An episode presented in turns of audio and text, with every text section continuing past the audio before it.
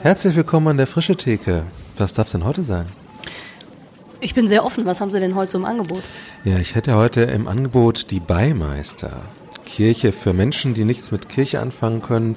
Orte, an denen sich Heiliges ereignet. Großartig Unfertiges. Als Gast, äh, als Kirche zu Gast sein. Sich selbst relativieren. Mama, Kirche, Ding Dong Amen. Äh, Risikofeindlichkeit, Auferstehungsmomente und Leute, die plötzlich in so ein Interview reinplatzen. Das klingt fantastisch, als hätte ich danach gesucht. Ähm, am liebsten hätte ich anderthalb Stunden, aber so viel, hm, naja, machen wir mal so 55 Minuten. Okay, bitteschön. Frische Theke. Lesende Ideen für die Kirche von morgen. Herzlich willkommen bei der Frische Theke. Wir sind heute in Köln bei den Beimeistern. Und äh, haben uns quasi eingeladen bei Miriam und Sebastian von den Beimeistern und sagen äh, danke, dass wir bei euch zu Gast sein dürfen. Die sind so ein bisschen schüchtern. Das wird eine spannende Folge, weil wir äh, zwei Mikros mit vier Personen hier ähm, rumreichen, aber wir werden das schon hinkriegen. Hallo. Doch, Ja, doch. eigentlich teilen. Ja. Also fangen wir jetzt nochmal an. Nein, nein, Nein, wir fangen nicht nochmal an. Wir, nee, wir lassen das alles so. Da Ähm, kommt das Gemüse. Wir sind ja in. Wollen die hier rein? Soll ich den sagen? Okay, äh, ja. also wir kriegen donnerstags immer Gemüse, weil wir hier ein Depot für eine solidarische Landwirtschaft sind und wir machen dann einfach auf und dann kommt das Gemüse, die stellen das hier rein und später am Abend holen die Leute ihr Depotgemüse wieder ab. Das ist einfach so eine, ja, wir geben den Raum, das ist aber auch Teil unserer Arbeit, von daher, die laufen, glaube ich, einfach gleich durch. Ein Durchlaufposten sozusagen. Sehr gut, dass wir was mitkriegen. Ähm, wir sind ja nicht einfach nur in Köln, wir sind in Köln-Mühlheim. Ähm, und ich dachte, als Einstiegsfrage wäre eigentlich ziemlich cool, wenn ihr mal beschreibt, wie eigentlich Köln-Mühlheim ist. Was ist denn das für ein Stadtteil? Da hat der Basti heute Morgen schon viel drüber geredet, da kannst du was sagen. Äh, Sebastian. Köln-Mühlheim ist ähm, wunderbar. Äh, Köln-Mühlheim ist einerseits dreckig und äh, unaufgeräumt und chaotisch und ähm, ein bisschen kriminell. Man sieht am Wiener Platz in letzter Zeit sehr viel Leute mit weißen Tütchen durch die Gegend laufen. Vielleicht hört das ja auch wer vom Ordnungsamt oder von der Polizei. Also jedenfalls äh, ist das äh, die Dark Side of Köln-Mühlheim. Äh, gleichzeitig ist genau dieses Ungeordnete und dieses Durcheinandere äh, total schöner Nährboden für Neues und für ähm, Kreatives und für Gutes und Schönes und ähm, äh, mich sprechen manchmal Leute auf Köln-Mühlheim an und sagen, ah, das ist doch der spannende Stadtteil in Köln. Und ich, ich finde das auch. Ich finde, ähm, ich wohne jetzt seit neun Jahren hier, es wandelt sich die ganze Zeit und ich fühle mich ähm, mega wohl hier. Und ihr sitzt hier in einem alten Friseurs, nee, Änderungsschneiderei-Salon, das sieht man noch draußen äh, an der äh, an der Fassade. Ähm, äh, schön hergerichtet auf Old and New, ein bisschen so zusammengewürfelt. Und es eigentlich, also was würdet ihr denn als erstes sagen, was Beimeister ist? Also es sieht erstmal aus wie so ein Coworking Space. Aber das wird es wahrscheinlich nicht ganz sein, oder? Zumindest nicht vollständig. Also äh, donnerstags ist es das tatsächlich, deswegen sieht es auch heute so hier aus, weil äh, heute haben hier Leute gearbeitet. Ähm, ich finde äh, es immer ganz schön zu beschreiben als äh, Kirche für Menschen, die mit Kirche nichts anfangen können. Ähm, äh, es gibt viele Menschen, die äh, ganz offen sind gegenüber dem, was ähm, Kirche ist und was Glaubensfragen irgendwie ausmacht, die aber äh, überhaupt kein Interesse an den Erscheinungsformen von Kirche haben, weil das nicht ihre Ästhetik, nicht ihre Milieus sind, nicht ihre Zeiten, einfach nicht ihrs. Ähm, und äh, wir haben gesagt, wir fangen mal an und fragen die Leute einfach, ähm, wie, wie müsste es denn sein für euch, damit es für euch relevant ist? In der Ausdrucksform ist Beimeister eine Gemeinschaft, die ein bisschen was von einem Marktplatz hat. Also der Raum hier ist häufig ein Marktplatz für Menschen, die sich vernetzen wollen in Mülheim, die was zusammen gestalten wollen. Und Leute, die zum ersten Mal reinkommen und sagen, ah, ich bin neu in Mülheim und dann gleich Anschluss finden und auch Ideen entwickeln können, die sie hier in Mülheim ausdrücken können, aber auch in dem Laden. Und das sind ganz unterschiedliche Formen, die sie suchen. Manchmal hat das ähm, ja was sehr künstlerisches, was sehr freies, aber hier wird auch Gemüse verteilt ähm, und gebetet und ähm, fotografiert. Ja, das äh, wechselt se- ständig und hat auch mit dem zu tun, wer gerade hier partizipiert. Und äh, das hat eine große Flexibilität und gleichzeitig eine hohe Verbindlichkeit. Und deswegen sage ich, es ist immer ja, ein, eine Marktplatzgemeinschaft, die sich trifft, aber die dann eben auch auseinandergeht und sich dann wieder trifft. Das ist sehr flexibel und agil. Das zeigt sich auch daran, dass Leute ähm, auch mal monatelang nicht auftauchen und dann wiederkommen und sagen, boah, das fühlt sich an wie, als ich weggegangen bin. Ähm, das heißt, es gibt Mit anderen äh, Menschen dann plötzlich. Also das ist auch Es gibt spannend. keinen Druck, dazu sein zu müssen. Es fragt auch keiner so nach, ähm, wie, was fällt euch denn ein, dass ihr jetzt hier ein halbes Jahr nicht gekommen seid oder so. Aber es kommen ganz viele dazu, die ähm, es kommen ganz viele dazu, die eben Lust haben, Teil der, der Sache zu sein und die, die immer wieder kommen Ja. und sich dann wohlfühlen. Ups, geht das? Also hier wird, hier wird der, das Gemüse gerade angeliefert. Also wir sind wirklich live.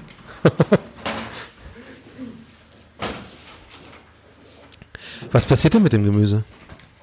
Das ist eine solidarische Landwirtschaft, die einen Acker hat ähm, in der Nähe von Köln und Menschen, die da mitgeboten haben, mit äh, partizipieren. Und es gibt verschiedene Depots in Köln, die dann das Gemüse bereitstellen und jeder Bieter, der Anteil an diesem Acker hat, kann sich dann das Gemüse hier abholen. Wir sind eigentlich nur der Raum dafür, also ein Raum von vielen.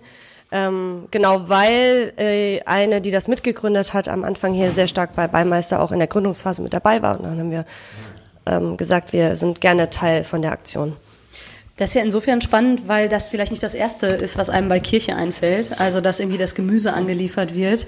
Jetzt sagst du, äh, ihr seid Kirche für Menschen, die mit Kirche nicht viel anfangen können. Was ist denn für euch Kirche? Für mich ist Kirche immer da, wo äh, Menschen ähm, irgendwie in Kontakt mit dem kommen, was über uns ist. Also letztlich ganz klassisch gesprochen äh, Verkündigung des Evangeliums und Teilen der Sakramente.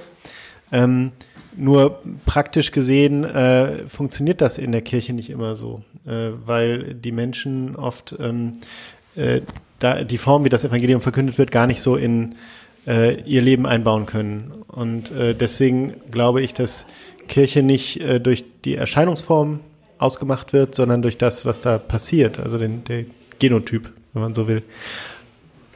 Für mich, wenn ich sage Kirche, dann denke ich immer an was Großes, Schweres, Klumpiges. Das fühlt sich irgendwie anstrengend an. Und ähm, gleichzeitig habe ich den Hashtag Das ist auch Kirche entwickelt, weil das, was wir machen, also der Moment, in dem Menschen sich hier miteinander verbinden, äh, in Liebe, im Gebet, im Miteinander Dinge teilen, ja, da passiert was, wo ich das Gefühl habe, das ist auch Kirche und das ist so schön, dann ist es nicht mehr so starr und klumpig und schwer, sondern ähm, hat eine Leichtigkeit und was von einem Geist, den ich in der klumpigen, starren Kirche, wenn ich nur an das Wort denke, ganz häufig vermisse. Es ist ja irgendwie auch ein Ereignis. Wir haben angefangen mit äh, sieben heiligen Orten, so haben wir es am Anfang genannt. Das heißt, äh, sieben Orte, an denen äh, besondere äh, Momente möglich sind. So, und ähm, jetzt muss ich mal kurz Platz machen hier. Also das sind so grüne Gemüsekisten vom Acker. Ich beschreibe das jetzt einfach nur, man, man sieht ja nichts. Man merkt den Acker auf jeden Fall. Ich glaube, es sind Orte, an denen sich Heiliges ereignet. Das können wir natürlich nicht steuern. Das kommt von oben. Ähm, was wir aber machen können, ist Ermöglichungsräume bieten. Und das ist für viele Leute da der Fall, wo sie sich wohlfühlen, wo sie sich zu Hause fühlen. Und der Laden hier soll ein Zuhause sein für Leute, die sich in der Kirche oft fremd fühlen. Und das ist gar nicht, gar nicht so gemeint, dass die Kirche schlechter arbeitet oder so, wie sie uns begegnet, sondern ähm, äh, es, sind, es ist die Frage, welche, welche Sprache ich spreche. Und wir sprechen hier, glaube ich, einfach eine andere Sprache, milieumäßig und ähm, äh, die Ausdrucksformen sind entsprechend ganz anders. Äh, und dann entwächst aus der Gemeinschaft was heraus. Ähm, also die ganzen spirituellen Angebote, die wir haben, die kommen aus der Gemeinschaft raus, weil die Menschen ein Bedürfnis von sich aus haben. Und äh, das gestaltet sich dann. Und auf einmal feiern wir jede Woche hier Abendmahl und auf einmal äh, kommen Gottesdienste zustande, die ganz anders aussehen als die Gottesdienste, die die Leute sonst gewohnt sind. Ja, aber immer wenn wir selber versucht haben, irgendwas zu entwickeln, ist das, äh, haben wir gemerkt, dass wir doch in alten Formen denken. Selbst wenn wir versuchen, anders zu denken, sind wir natürlich von etwas geprägt. Und ähm, das funktioniert dann auch nicht. Also das, äh, wir sind gut im Sterben lassen. Wir lassen die Dinge dann sterben, weil wir merken, oh, wir ziehen dann plötzlich Menschen an, die sind gar nicht Teil unserer Gemeinschaft. Aber die hören von dem hippen christlichen Projekt und kommen dann. Und ähm, wenn die schon eine Gemeinde haben, dann sagen wir immer, hey, schön, dass ihr da seid, aber es ist nicht euer Ort. Denn wenn wir in der Überzahl werden, dann wird das gleich so ein, dann hat es einen bestimmten Kontext und der ändert sich, die Sprache ändert sich, die Bedürfnisse ändern sich. Wir gehen davon aus, dass Gott halt schon bei den Menschen ist, nicht, dass wir ihn hinbringen müssen, aber sie haben einen eigenen Anspruch, das zu gestalten. Für mich ein total, total gutes Beispiel daran ist, dass ich in Frage stelle, ob ein Sonntagsgottesdienst überhaupt das Bedürfnis von Menschen ist, zumindest von denen, mit denen wir hier leben. Ähm, ganz spannend war das für uns, das zu hinterfragen und auch zu merken, wie ist das denn eigentlich? Ich muss an ein Gespräch denken mit irgendwie einer Bekannten vor einiger Zeit, die sinngemäß irgendwie sowas sagte, ja, bei FreshX, da gibt's ja diese Journey, also äh, so ein ähm, paar Punkte, die quasi in der Entstehung von den meisten FreshX aufgetaucht mhm. sind. Es geht irgendwie los, man hört auf den Kontext, dann überlegt man, was ist hier eigentlich Gutes, man macht das, dann entsteht Gemeinschaft. Und bis dahin, glaube ich, sagen die meisten, ja, das kann ich mir vorstellen, dass das gut funktioniert. Und dann kommt dieses, ja, und dann entdeckt man irgendwie Glaube miteinander. Und ähm, da begegnet mir zumindest ganz oft so die Frage, ja, aber wie passiert das denn dann? Also ja, wir haben uns kennengelernt und dann haben wir Gutes getan und ja, wir kennen uns auch, aber wie ist das auf einmal, du sagst, ihr feiert hier Abendmahl und es entstehen irgendwie auch Formen, wo man sagt, die haben dezidiert christlichen Inhalt und mhm. nicht nur irgendwie, naja, ist nett, einen gemeinsamen Tisch zum Arbeiten zu haben. Wie war das bei euch? Es ist eher die Frage, wie ist das bei uns? Weil das immer wieder gleichzeitig alles passiert. Mir ist total wichtig zu sagen, wir machen nicht irgendwas Hippes und dann erzählen wir irgendwann die christliche Botschaft. Das wäre so das offene Türkonzept. Ne? Die Leute sind dann mal da und dann habe ich sie mal vor mir und dann kann ich mal schön predigen. Das ist, daran ist nichts Schlechtes, aber das ist nicht unser Konzept. Wir sind eine christliche Gemeinschaft. Sebastian und ich haben angefangen einfach erstmal so zu zweit als Pioniere und haben ganz klar uns als christliche Gemeinschaft empfunden und haben das im Gebet entwickelt. Und ähm, in dieser Haltung tun wir alles. Das heißt, ähm, ich erkläre das mal ein Beispiel. Wir hatten letztens jemand, die wollte bei uns mitarbeiten, die will sehen, wie Kirche funktioniert und wollte relativ schnell ein, eine gottesdienstliche Arbeit hier machen mit uns zusammen. Und ich habe gemeint, das kannst du nicht machen, wenn du nicht mit den Menschen schon gelebt hast, weil das, was wir sonst in der Woche tun, ist unser Gottesdienst mit den Menschen zusammen und nicht äh, das, was dann sonntags passiert. Ich glaube, man, man gerät schnell in so eine Denke, so und irgendwann müssen wir dann an den Punkt ankommen, wo wir den äh, Leuten den lieben Herrn Jesus bringen. Und ähm, das ist äh, für mich nicht das Ziel, weil, äh, also erstens kann ich das nicht, weil er das selber machen muss. Ähm, Jesus ist groß genug, um selber zu den Leuten zu gehen. Und ähm, ich glaube, äh, dass die Leute sehr schnell merken, wenn ich eigentlich ein geheimes Ziel verfolge. Und mein ganz offenkundiges Ziel ist es, als Kirche Relevantes für die Menschen zu tun. Das bedeutet zweierlei, nämlich einerseits, dass ich an den Menschen interessiert bin, das sage ich Ihnen ganz offen, das merken die auch. Äh, und andererseits bedeutet es aber auch, ich bin hier nicht nur als Sebastian, sondern auch als äh, der Mensch, der für die Kirche arbeitet. Ähm, was wiederum Räume eröffnet, weil dann können die mich Dinge fragen, die die andere Kirchenmenschen vielleicht nicht fragen würden. Und ähm, letztlich äh, erwächst dann aus dem, was die Leute schon mitbringen, das, das, was für sie relevant ist. Und du hast es eben gesagt, ne, Gott, Gott ist überall gleich viel. Und äh, wenn wir da so kolonialistisch rangehen und sagen, das ist einfach ähm, äh, schön, was die Leute haben, aber wir müssen das jetzt noch schleifen, damit das in die Form kommt, die wir wollen, äh, dann spüren die Leute das und dann ist das, glaube ich, auch ähm, äh, ziemlich übergriffig, was die Offenbarung Gottes angeht. Und ähm, ich glaube eher, dass es so ist, dass wir gemeinsam das erkunden. Die Leute bringen ihres mit, wir legen unseres daneben und gemeinsam wächst dann was draus. Ich vergleiche das gerne mit dem Bild der Klöster. Die Klöster haben früher zwei Menschen ausgesendet, die in einem Dorf gelebt haben, mit den Menschen gemeinsam. Und daraus ist eine neue geistliche Gemeinschaft entstanden. Und ich verstehe uns auch so.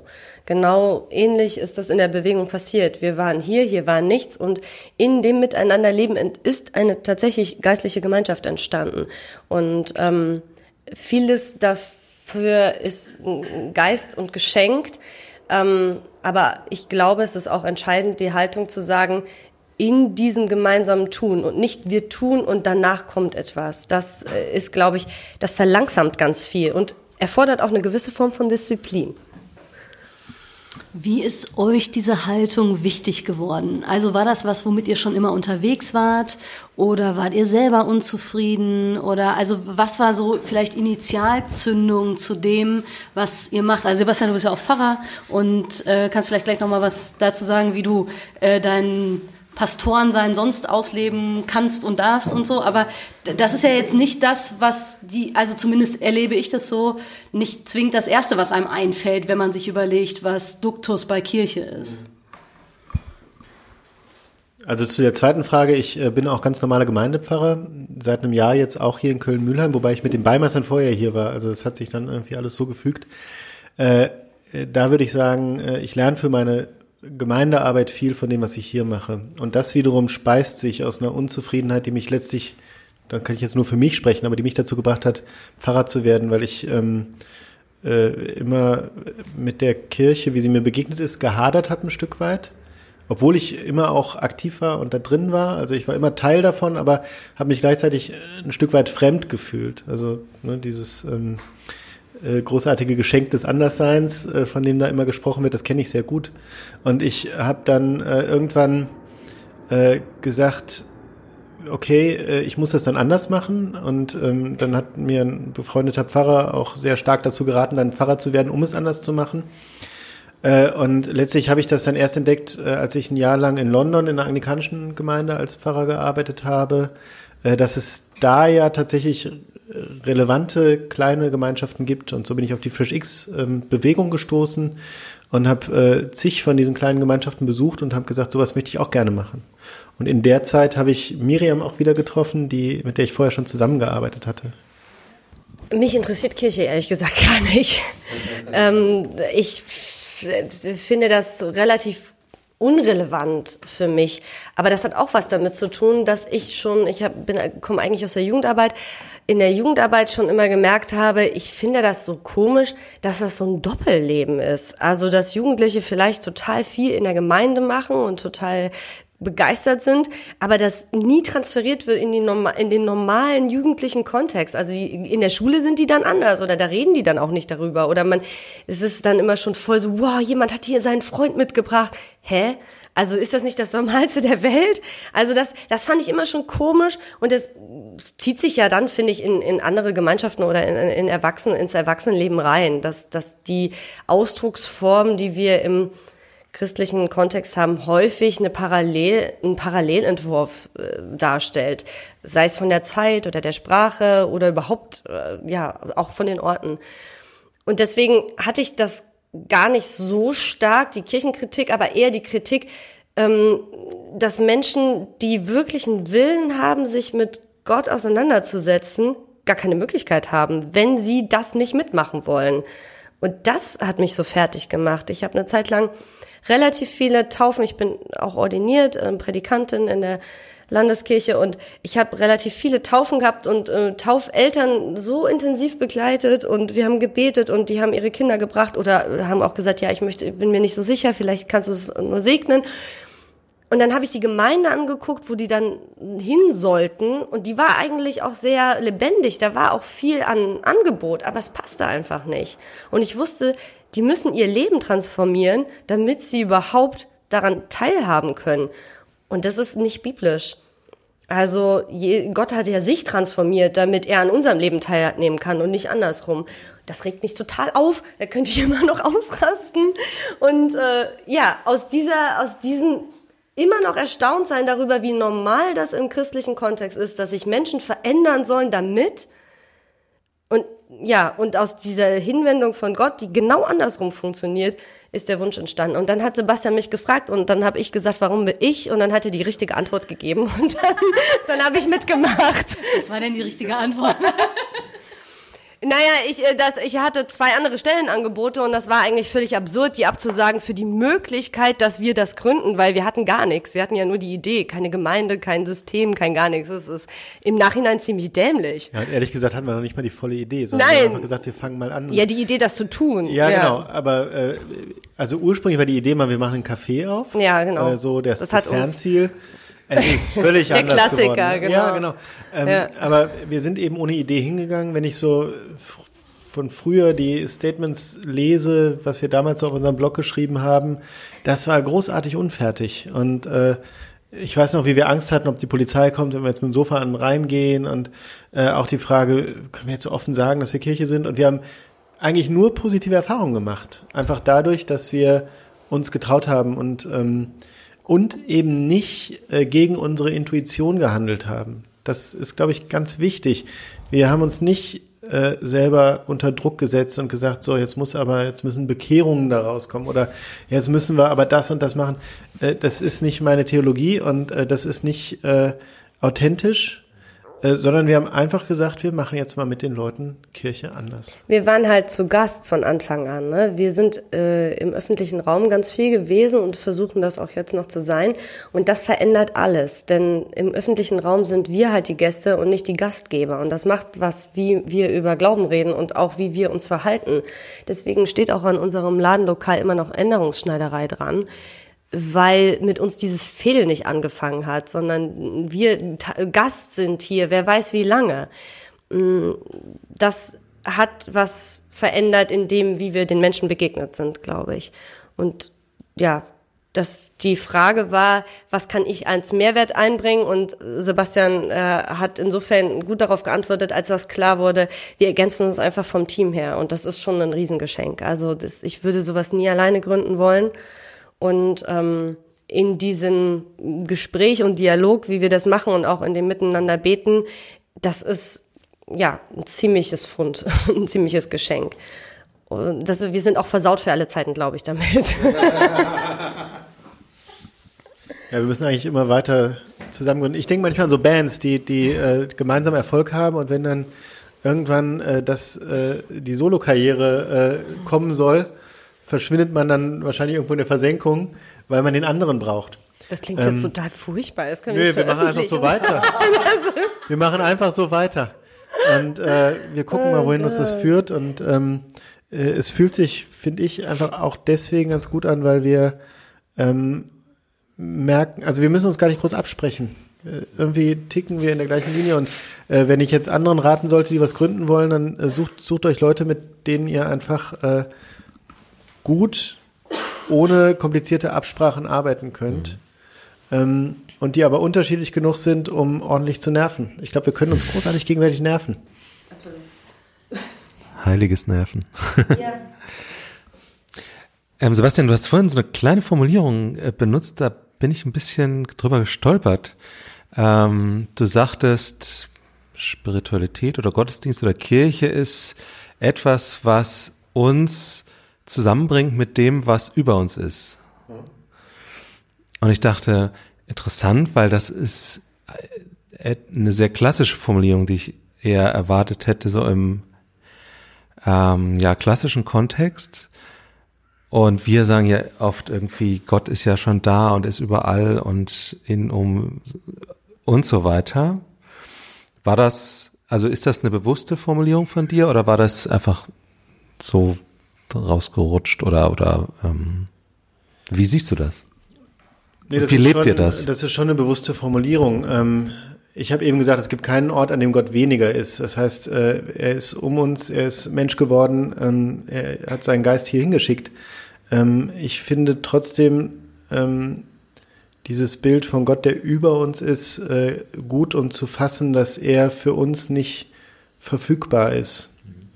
Das heißt, ich stelle mein Leben in den Kontext mit jemandem, der einfach mehr weiß und äh, größer ist. Und äh, das gibt mir eine Form von Geborgenheit, auch eine Form von Demut. Und äh, das ist, das ist ziemlich klassisch, klar. Ähm, ich glaube aber nicht, dass wir hier alles neu erfinden. Ich glaube nur, dass das, was, was sich den Menschen seit Jahrtausenden offenbart hat, ähm, bei uns wieder neu relevant gemacht wird, so wie es in fünf Jahren wieder ganz anders geschehen muss und wie es vor zehn Jahren anders geschehen ist und vor 20 Jahren und vor äh, 3000 Jahren eben auch. Und trotzdem kann ich mit den Leuten heute Psalmen beten, die 3000 Jahre alt sind, weil da drin natürlich eine Wahrheit steckt und eine Begegnung. Und diese Begegnung äh, den Leuten zu ermöglichen, den Raum für diese Begegnung zu schaffen, den heiligen Boden, wo die Leute sich die Schuhe ausziehen können, das ist für mich Kirche. Deswegen äh, tue ich mich auch als, obwohl ich landeskirchlicher Pfarrer bin, tue ich mich immer wieder schwer mit dieser Mitgliedschaftsfrage zum Beispiel. Ähm, ich muss im Prinzip für eine Form von Kirche eintreten und das tue ich auch ganz loyal, weil ich eben für diesen Laden arbeite. Äh, aber trotzdem muss ich für eine Form von Kirche eintreten, die bestimmte Leute ausschließt, die ich aus theologischen Gründen eigentlich nicht ausschließen kann. Das ist immer wieder spannend und führt immer wieder zu Spannungen ähm, und äh, zeigt, glaube ich, auch eine große Herausforderung für die Kirche in den kommenden Jahren. Wie lebt ihr das hier? Es spielt einfach keine Rolle.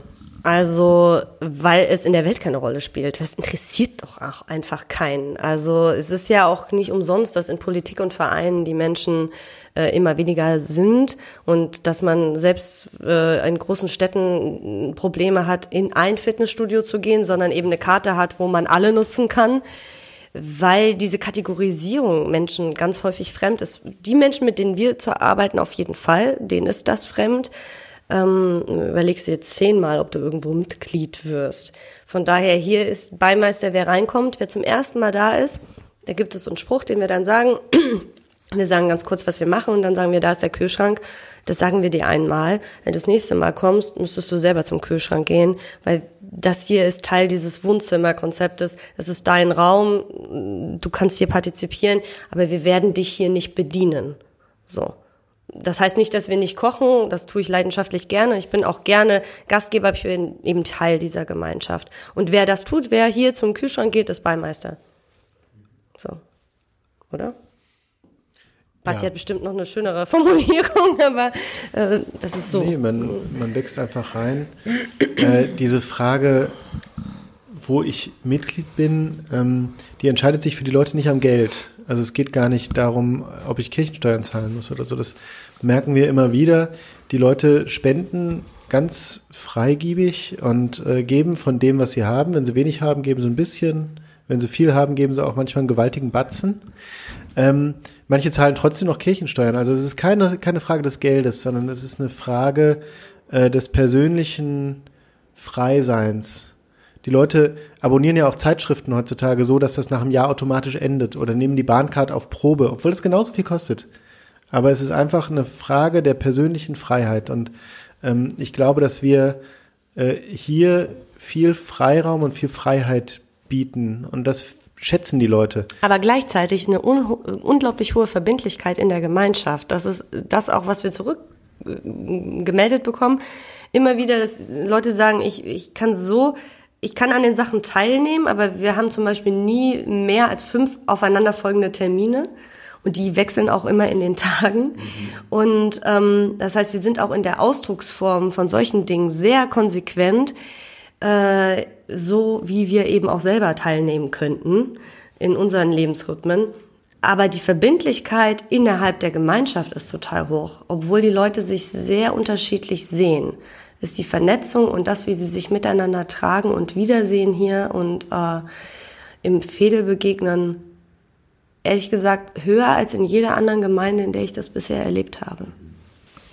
Auch wieder, weil es für die Leute einfach hochrelevant ist. Die Leute kommen gerne hierhin. Ähm, vielleicht kann man es mit einem Café vergleichen. Es gibt Cafés, in die gehe ich total gerne. Und es gibt Läden, da gehe ich halt hin, um einen Kaffee zu trinken. Also weil ich einen Kaffee brauche.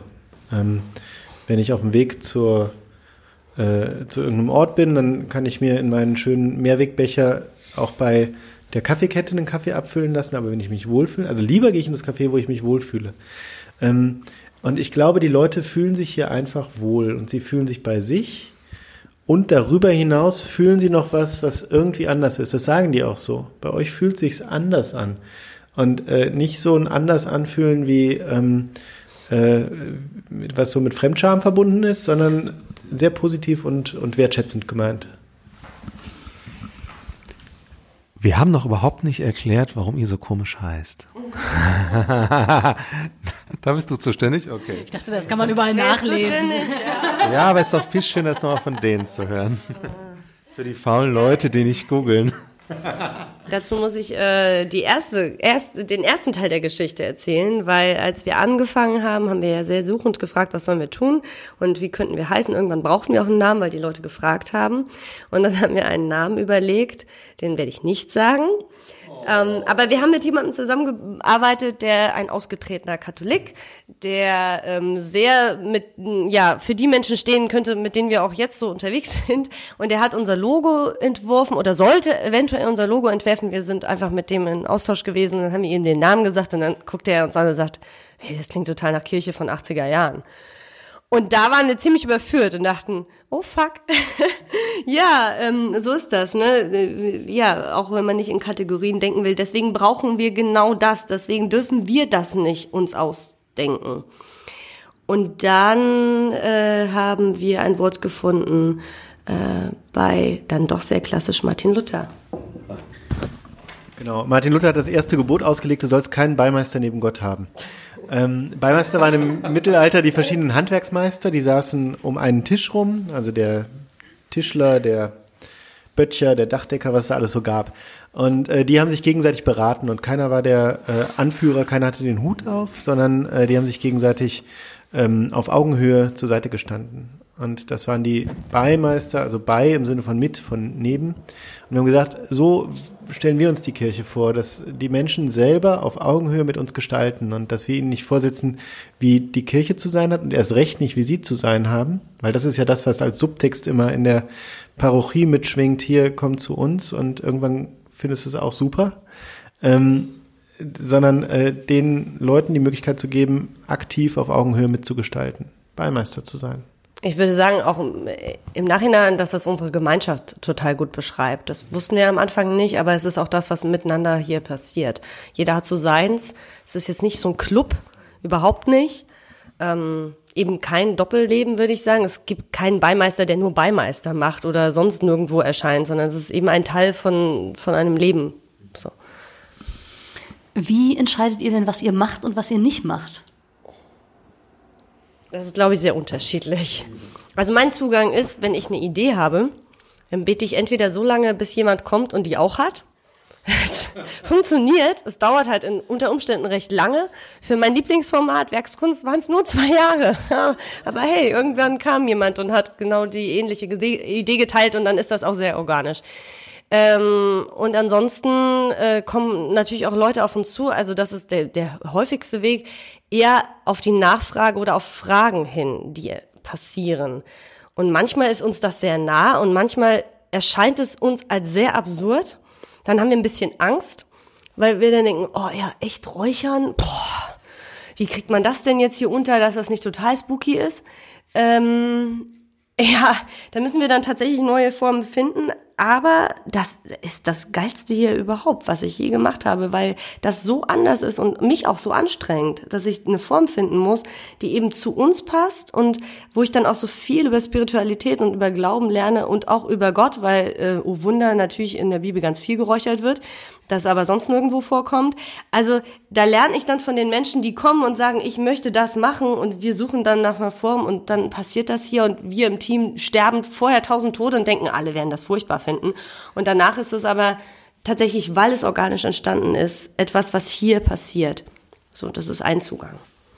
Manchmal oder oft bringt es auch einfach das Leben mit sich. Mhm. Ähm, wenn Menschen zum Beispiel Erfahrungen mit Sterben und Tod machen, äh, dann wollen die das irgendwo einbringen. Und wenn das Menschen in unserer Gemeinschaft hier sind, dann bringen die das hier ein. Und daraus entsteht dann ein Format. Wir haben eine ganze Reihe dazu gemacht. Adieu hieß die, wo wir uns äh, abendelang über Sterben und Tod unterhalten haben. Wir haben uns äh, kaputt gelacht, wir haben geweint, wir haben getrunken, wir haben ähm, auf die Verstorbenen angestoßen, wir haben ähm, belgisches Beerdigungsessen gegessen, Pommes mit Schinken, kann ich sehr empfehlen. Hier gibt's sonst nie Schinken, das war Wahnsinn. In Luxemburg war es, glaube ich, ne? aber jedenfalls, genau. Ähm, dann, dann entsteht sowas. Ähm, bei anderen Sachen ähm, ist es so, dass die Leute äh, ihre Hobbys mit einbringen. Äh, wir hatten so eine Kreativrunde, die äh, haben hier Dinge gebastelt. Das ist voll gut, ähm, weil wir beide das nicht können. Nee, und die haben dann aber alte Handwerkstechniken neu belebt. Handwerk, haben wir das auch entsprechend genannt. Die haben vergoldet und äh, emailliert und solche Sachen. Das war ganz fabelhaft. Ähm, es gibt Menschen, die sagen, hier Chaoskirche für Kinder ist super. Wir haben so ein Messi Church-Modell adaptiert und haben das Chaoskirche genannt und äh, die sagen, könnt ihr sowas nicht auch mal für Erwachsene machen? Dann sagen wir, ja, können wir, aber nicht alleine, sondern wenn, dann können wir das zusammen machen, weil du willst das haben, du weißt, wie es aussehen soll, dann lass uns gemeinsam da dran gehen. Und äh, so entstehen eben aus der äh, Forderung der Menschen ähm, neue Formate. Und letztlich ist es das, was ich mir auch wünsche, was es langfristig austrägt, dass diese Leute, wenn die hier irgendwann wegziehen und die ziehen hier irgendwann weg, weil Mülheim nicht genug Wohnungen für Familien bietet, äh, dass diese Leute das dann auch woanders einfordern und so auch ihre kirchliche Gemeinschaft vor Ort mit verändern. Das wäre mein Wunsch. Gleichzeitig ist, glaube ich, also wenn ich das in Vorträgen erzähle, wie wir daran gehen und dass Menschen ihr eigenes einbringen, dann klingt das immer so wie, ähm, als könnte ja jeder machen, was er will. Ähm, und dann gibt es zwei Fraktionen, die einen, die da Angst haben und die anderen, die denken, das ist ja irgendwie gar nicht, es ist recht konzeptlos oder beliebig oder so.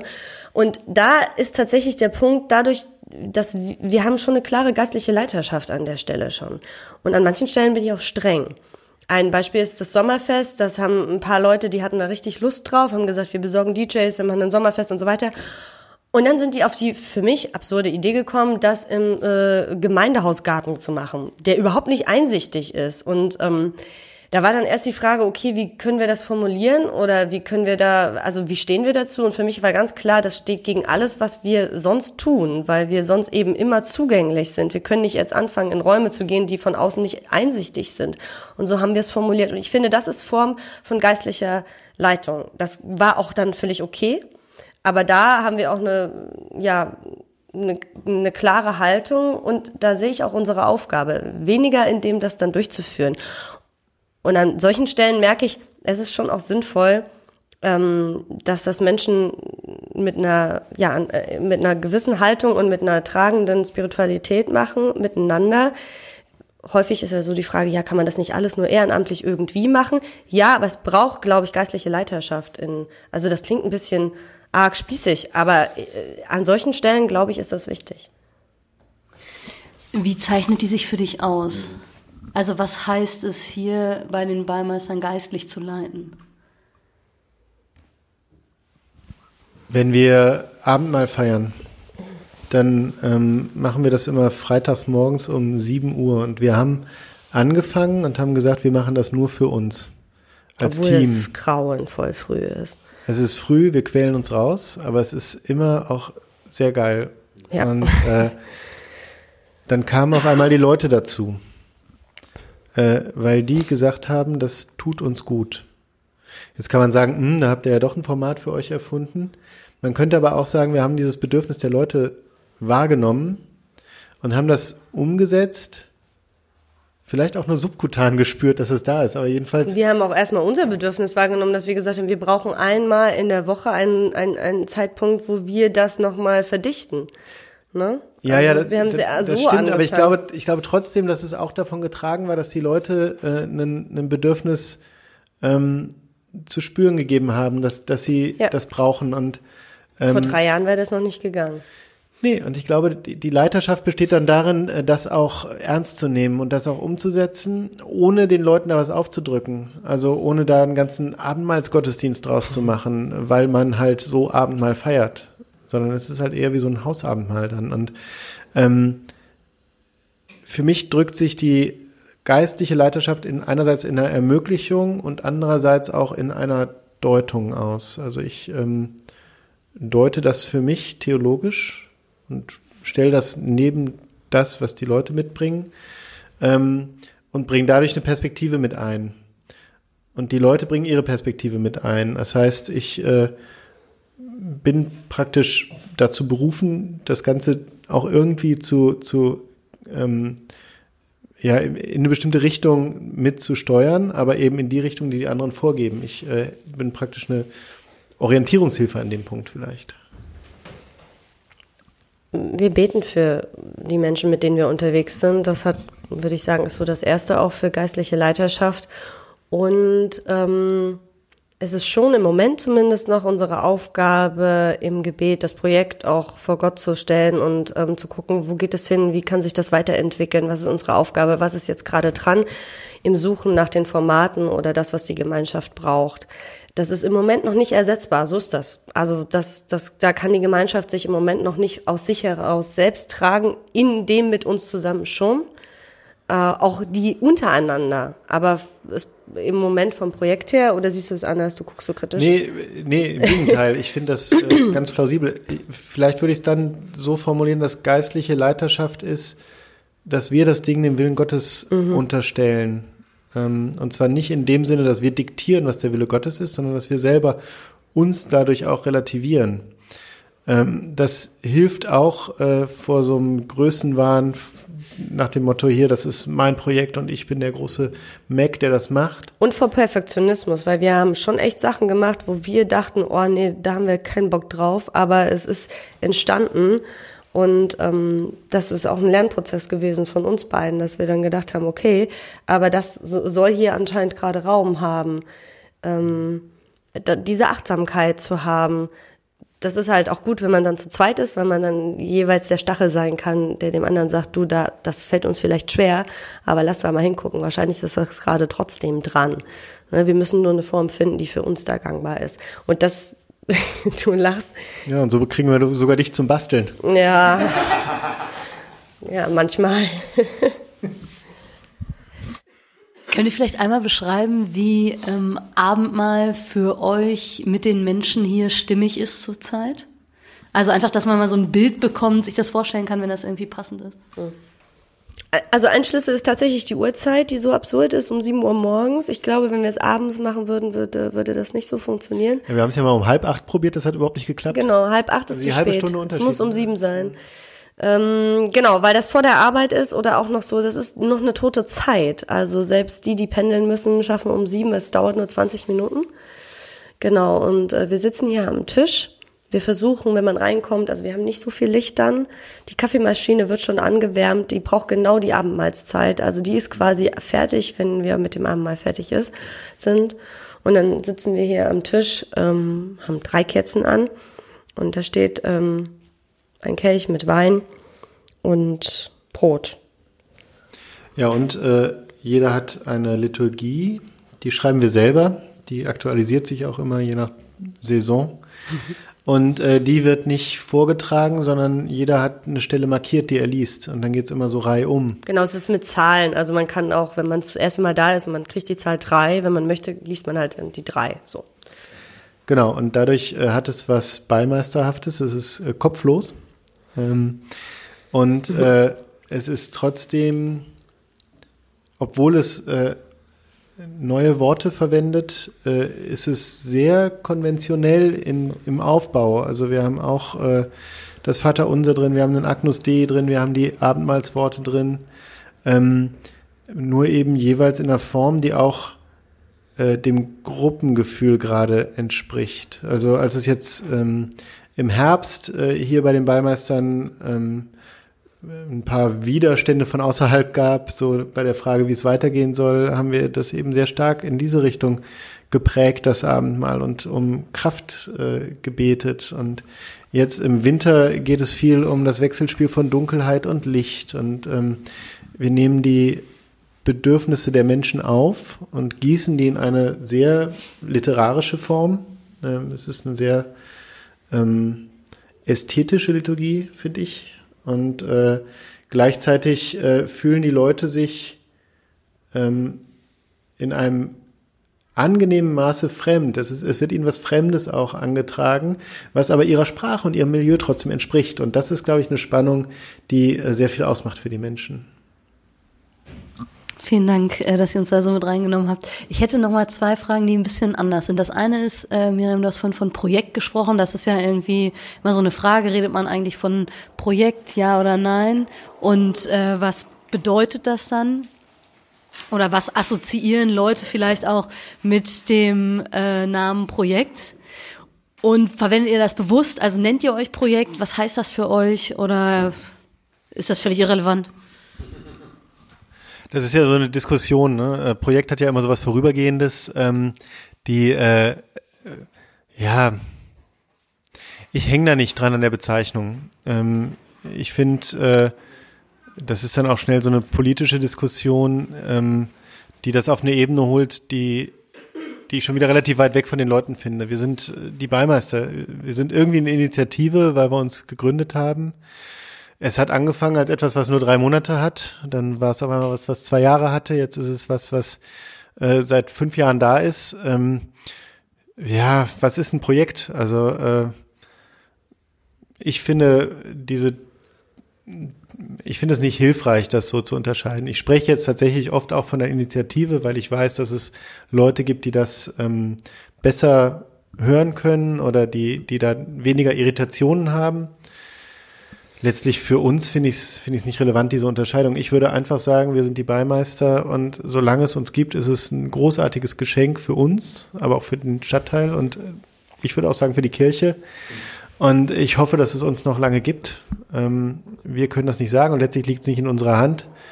Wir sind einfach, wer wir sind. Es ist ja eine politische Größe, Projekt, Initiative. Es interessiert auch wieder irgendwie außerhalb gar keinen, außer die Kirche muss das immer irgendwie kategorisieren damit. Und ich glaube, das ist ein tatsächlich sehr kirchenpolitisch spannender Punkt, sie sich das vom Hals halten kann, dass wir genau so Kirche sind. Und deswegen bin ich da, glaube ich, ein bisschen äh, subversiver an der Stelle. Also wir sind ein Projekt, weil wir Projekt sein sollen, weil äh, für Kirche nicht denkbar ist, dass wir genauso normal Kirche sein könnten und es faktisch sind in der Ausdrucksform, in der wir leben, ähm, wie die Parochialgemeinde oder die Ortsgemeinde mit einem Kirchturm. So, also wenn ich mit meinem Sohn morgens, ich musste den einmal mit zum Abendmahl nehmen, habe ich den geschoben im Buggy und habe gesagt, du musst gleich still sein, wir feiern jetzt Abendmahl, es wäre ganz gut, wenn du die Klappe hältst.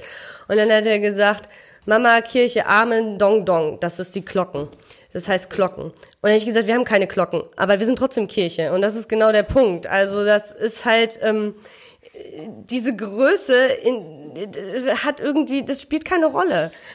Katharina kriegt sich gerade nicht mehr ein. Ich finde es großartig, diese, diese Debatte an dieser Konversation mit einem Zweijährigen zu verdeutlichen. Ja, aber so ist das. Ja, so Die ist Fragestellung ist so banal, dass man sie halt auch mit einem Zweijährigen eigentlich klären müssten, können müsste.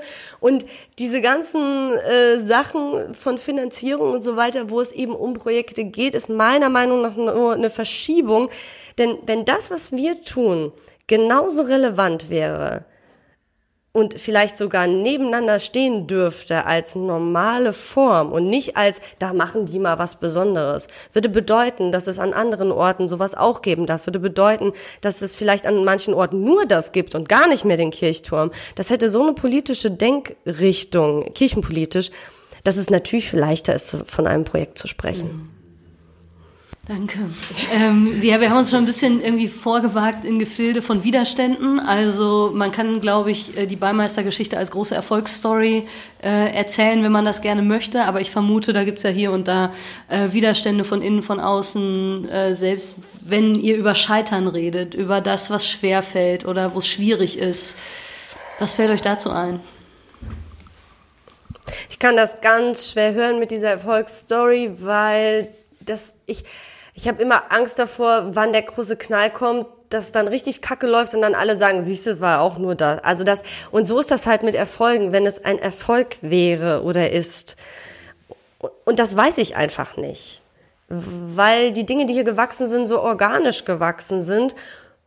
Und ich, wenn überhaupt es einen Erfolg gibt für mich persönlich als Miriam, würde ich sagen, dass wir keine Beauftragung hatten außer die von Gott dass niemand von der Kirche gesagt hat, ihr sollt das tun. Weil das habe ich in meinem vorigen Anstellungsverhältnis anders gehabt. Ich habe schon mal eine Jugendkirche gegründet, da war das mein Job.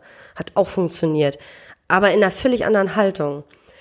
Und wenn, dann ist das für mich ein Erfolg. Das, was daraus geworden ist, ist so ähm, ja auch geistgeleitet und ein Kairos-Moment, der hier gerade im Stadtteil war. Das kann man nicht machen und das würde ich für mich niemals in Anspruch nehmen. Hallo. Da äh, wollte jemand, weil hier noch Änderungsschneiderei dran steht, sein, seinen Pulli reparieren lassen. Das passiert uns häufiger. ja. zurück zur Erfolgsgeschichte. Ja, genau. Glaube- das passt doch eigentlich ganz gut.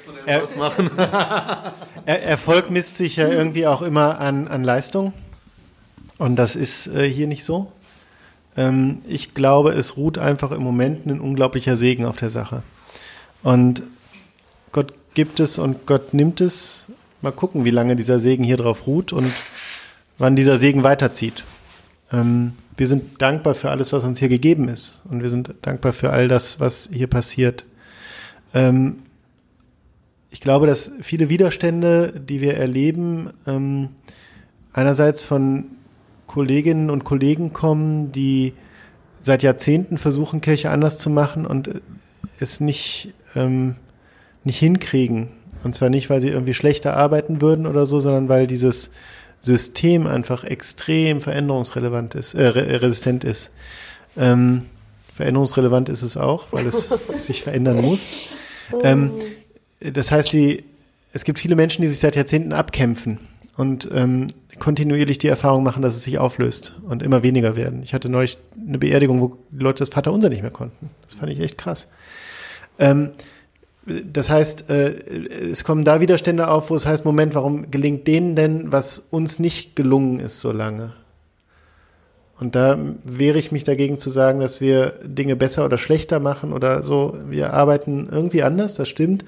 Aber es ist auch einfach ähm, Segen im Moment drauf. Und den kann man nicht einfordern und den kann man nicht planen. Ähm, und da hilft es auch nicht, äh, irgendwie neidisch drauf zu sein oder so, weil ähm, wir uns selber dahingehend relativieren müssen, dass wir halt sagen müssen, okay, jetzt ist es uns gerade gegeben und jetzt ist es gerade super.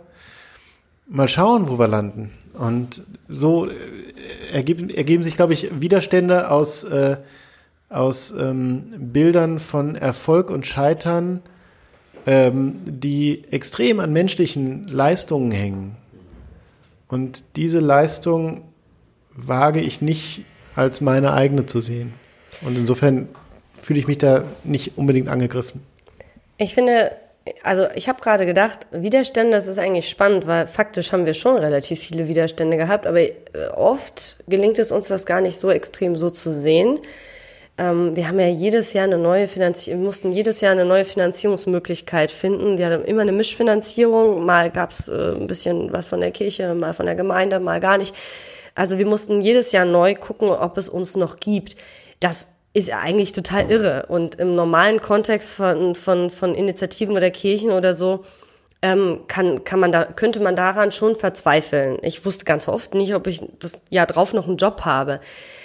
Das hört sich aber irgendwie dramatischer an, als es sich für uns dann, also manchmal war das so, dass wir echt müde waren darüber, jedes Jahr aufs Neue. Das ist auch nervig wenn man sieht, dass woanders eben Finanzierungen für Dinge passieren, ja, findet man auch schön, aber fänden wir unseres wichtiger, so. Aber, also das ist natürlich ein Widerstand. Ähm, aber weil es vor Ort so im Miteinander passiert, kann man das oder können wir das, glaube ich, häufig dann über einen relativ kurzen Moment der Tiefe oder der Müdigkeit über die Dinge ganz gut aushalten. Und im Ort haben wir relativ wenig Widerstände. Manchmal kommen Leute, die sagen, ah, in Mülheim ist das so schwer, was zu gründen. Und wir denken immer so, ja, also irgendwie nö, eigentlich nicht. Die, äh, das, was ich früher oft als Widerstand erlebt habe, äh, war der Umgang mit Ungewissheiten. Also äh, wir wissen immer nicht, wo wir in einem halben Jahr sind. Selbst wenn wir jetzt, was im Moment im Raum steht, eine länger oder mittelfristige Finanzierung beantragen und selbst wenn dieser Antrag dann durchkommt, haben wir zwar einen finanziellen Plan für die nächsten fünf Jahre. Gleichzeitig ähm, wissen wir nicht, wie das hier in einem halben Jahr aussieht. Und Darf ich da nicht- kurz rein? Das ist voll wichtig. Das ist, das müssten wir eigentlich unterstreichen, aber es ist ja was zum Hören, dann kann man es nicht unterstreichen. Also ich unterstreiche das jetzt. Ich äh, Klammer auf, fett gedruckt, Fett Doppelpunkt, gedruckt. fett gesprochen. Jetzt nicht für uns, aber für alles andere, was gegründet wird. Diese ganzen Anträge, wo dann immer steht, wo man genau sagen soll, wo man rauskommt. Das ist gegenläufig zu dem, wie sowas entstehen kann. Also theoretisch wissen das alle und dann muss man irgendwas, also ich, ich finde, man, es muss Messbares geben, wie man Erfolg oder misst, ob das gelungen ist. Aber das kann nicht sein, dass Menschen dazu gezwungen werden, etwas zu Ende zu denken, was geistlich noch gar nicht fertig sein kann. So, Klammer zu. Und das äh, widerspricht viel von dem, was ich so im Projektmanagement gelesen habe. Aber das hier ist was Emergentes und äh, die Widerstände kommen aus dem kirchlichen Denken, das alles planbar und alles äh, festlegbar machen und alles vor allen Dingen, vor allen Dingen, vor allen Dingen berechenbar machen will. Ängste und äh, Risiken sind was ganz Schlimmes. Das äh, kirchliche System, in dem ich arbeite, ist total risikoängstlich und, ähm, und risikofeindlich. Ähm, was wir hier gefahren sind, ist ein moderates Risiko, weil die Mittel, die wir da reingesteckt haben, relativ gering waren.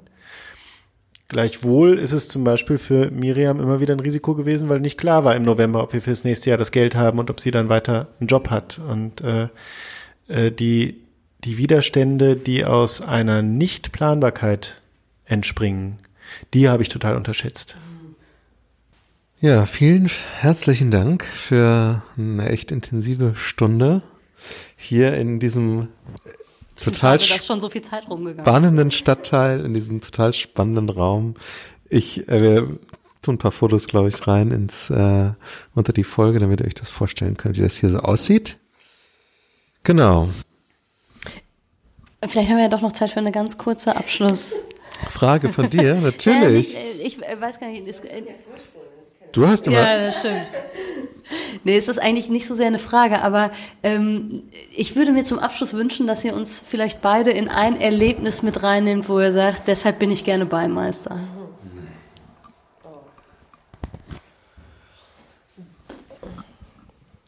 Wir denken beide gerade. Ja, es ist eher, eher schwierig, sich da zu reduzieren. Es gibt so großartige Momente. Ähm,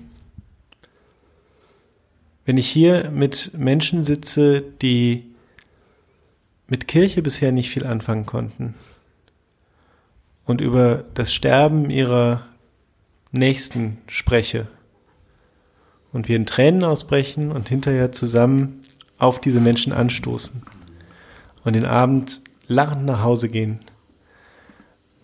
dann ist das ein Auferstehungserlebnis. Und es ist äh, so berührend, weil es so existenziell ist und weil ich es überhaupt nicht denken kann. Das kann man nicht planen, das kann man nicht vorbereiten. Äh, sowas zu erleben, das ist für mich äh, einfach die ganze Tiefe dessen, was hier geschieht.